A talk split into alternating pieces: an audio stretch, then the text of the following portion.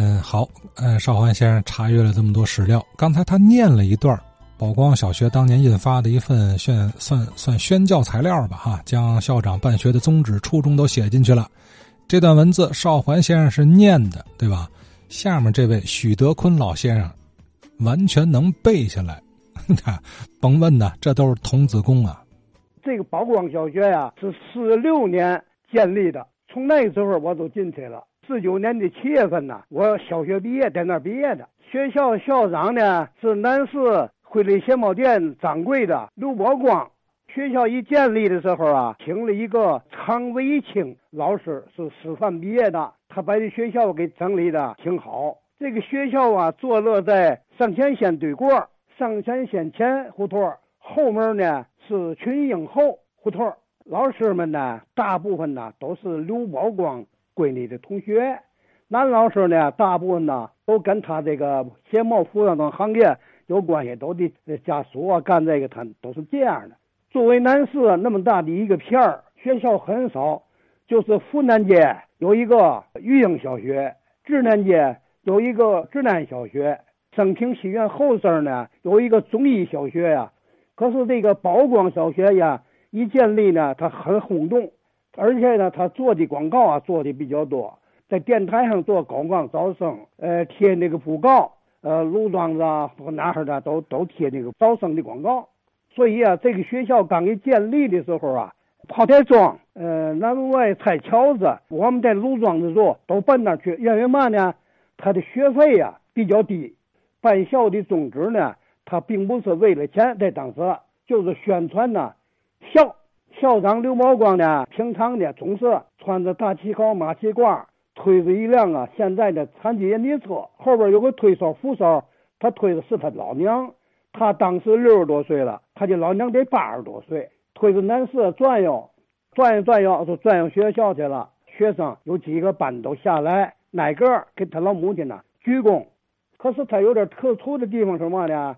四六年一上来，他发了一篇单令的铜版纸印的那个示例图大美人翻过来呢，他印的一篇文章《孝顺之道》第一章，他印每个学生必须得背：父母为我身之本，无父母何能有我？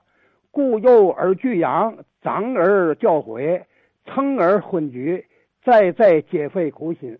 本校校长刘宝官先生生性纯孝。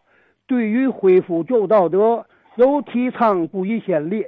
为了慈母的健康而创办本校，他是宣传这个东西。时间不长呢，那个老师们呢也有意见。学生家长说他学这干嘛呢？跟学校提意见呢。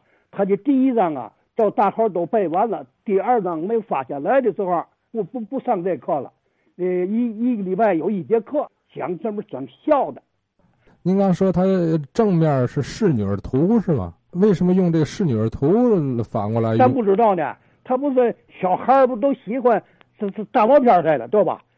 这个学校呢，有点就是办点这个特殊的事情，比如说那个时候啊，南市这一带啊，有第七区，国民党那那那个那个年代选参议员，谁那个争取呢？是刘介臣。惠利鞋帽店半边有个大有鞋帽店，掌柜的叫刘介臣，是惠利鞋帽店呐学徒的，在那出来，他就当校长，他印了好些个东西，叫我们的小孩印发一大沓子，上这个上田县影院、升平戏院，就是上平的到那发去，是全区父老兄弟、祖姑姐妹们，请投我一票，上面带相片的刘介臣，我叫我们学生净干这个事儿，那时候。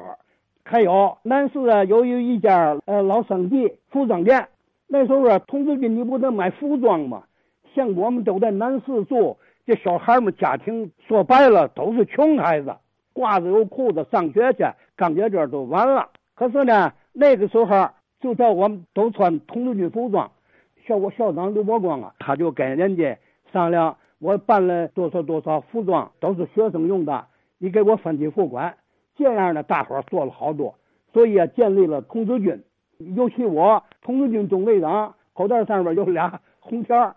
我们学校呢，上前线到里边这有一段距离，我们都在那站岗。这个学校呢，从上前线的全胡同原来一个一个一个那七八个门我们四六年的进校时候，那都是妓院的地方，可是都都黄了啊，都看着学校门口啊还写着这个堂，呃那个玉妓院的那个痕迹。可是呢，学校的门口呢，他们那写着本院民宅，请勿进用，家家都挂着这个。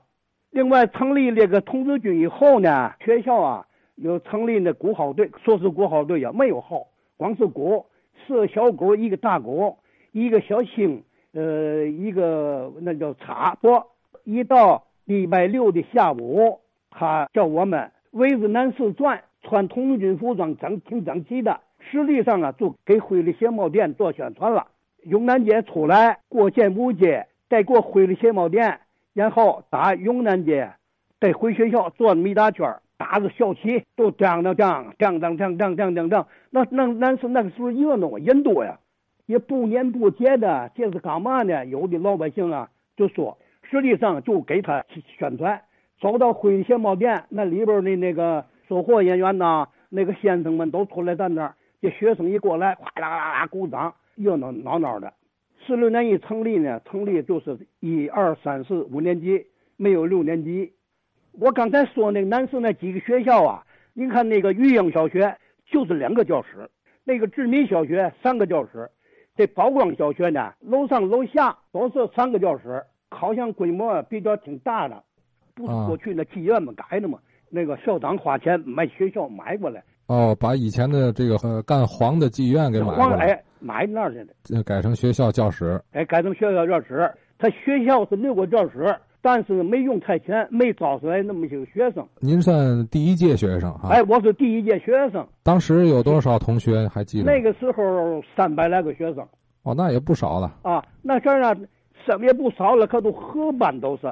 你像我，我上四年级进的校。五年级跟六年级，他们毕业班和一块儿，呃，是是俩俩班，一个老师教，老师给这们教课，讲这个讲完了，给你们留作业，几根木头，再给这不讲，那时候都这样。啊，一个屋子两个班。哎，我原来的育英小学，为嘛到那那那去呢？啊，那个那个年代啊，学费啊就是一袋面，他那个学校呢就要的少，四分之三袋面。啊，就便宜四分之一袋面。哎哎，便宜点就搁那搁现在咱说吧，十块钱一袋，便宜两块多钱。所以大伙儿都办档。游行啊，每天在南市呢，生意竞赛的。校长穿大条毛马甲褂，推着他母亲，下边还写着“恢复旧道德”。他主要是提倡孝道。哎，提倡孝道，尤其南市会的鞋帽店呐，各个影院、戏院，他都有广告，他习惯做广告。我爱穿灰的鞋。那时候那个老电台不在南市吗？电台几乎天天播他的广告。赶以后啊，临快到解放了，他是一个私立学校，经费啊没有多少。到四九年七月份，我们都毕业了。到我们毕业的时候呢，学校里头校长啊跟这老师们就矛盾就产生了。校长也知道，他叫他儿子来了以后，在学校里头啊管事儿。那解放了，他在这儿散布好些个不应该说的话。他在给学生上课的时候，他就瞎说。比如说，说一个简单的解放村，这叫嘛本儿？这是军队吗？他净散布这个，所以老师也都听出来了，对他这个校长的儿子最有意见。老师也没有没有工资了，没有钱了。这个老师们要求进步，积极向上，对吧？刚解放，得学习新思想啊！解放区来的那老干部。经常到这学校来，那时候还有时候还征求我们大一点的学生的意见，来了解情况。就说对于这学校里头又选国民党的参议员、校长的儿子，可能是干一些个对国民党的秘密工作。等到五三四年的时候，完了，私立小学都输给国有以后，南市呢不成立一个兴安路小学，有一个中校，这个小学、那学都叫兴安路什么什么小学分校。都是分校，这学校的跟校长他们不和的这老师们呐，以后属于进步人士，以后他们都升了。这个刘宝光跟学校一点关系没有了。这个等到五五六年，他那些全行业工可能没他嘛事儿。可是，在肃反的时候啊，可能还折腾折腾。嗯，老先生说的特别生动啊，听得出来，这位刘宝光校长啊。对他那个惠利鞋店是有点近乎于洗脑式的宣传了啊。对，呃，可以想见，在老南市这家惠利的字号是家喻户晓。哎，于是呢，也就有了这样的故事，什么呢？有的老南市人呐，给孩子起名字，哎，这时候满脑都是惠利惠利的，干脆就叫惠利吧。这故事可不是我瞎编啊，我五伯 就叫刘惠利，这名字就是院里邻居大姨根据那惠利鞋店给起的。我们不能否认啊，作为师范学校毕业的刘宝光，拥有兴学助教的一颗赤子之心。同时呢，他也非常懂营销，是个精明的商人，呃，调动各种资源为自己的鞋店做宣传。其实这无可厚非，你只有生意兴隆了，他才能养活这个私立学校啊。呃，可是有人就看不惯，是吧？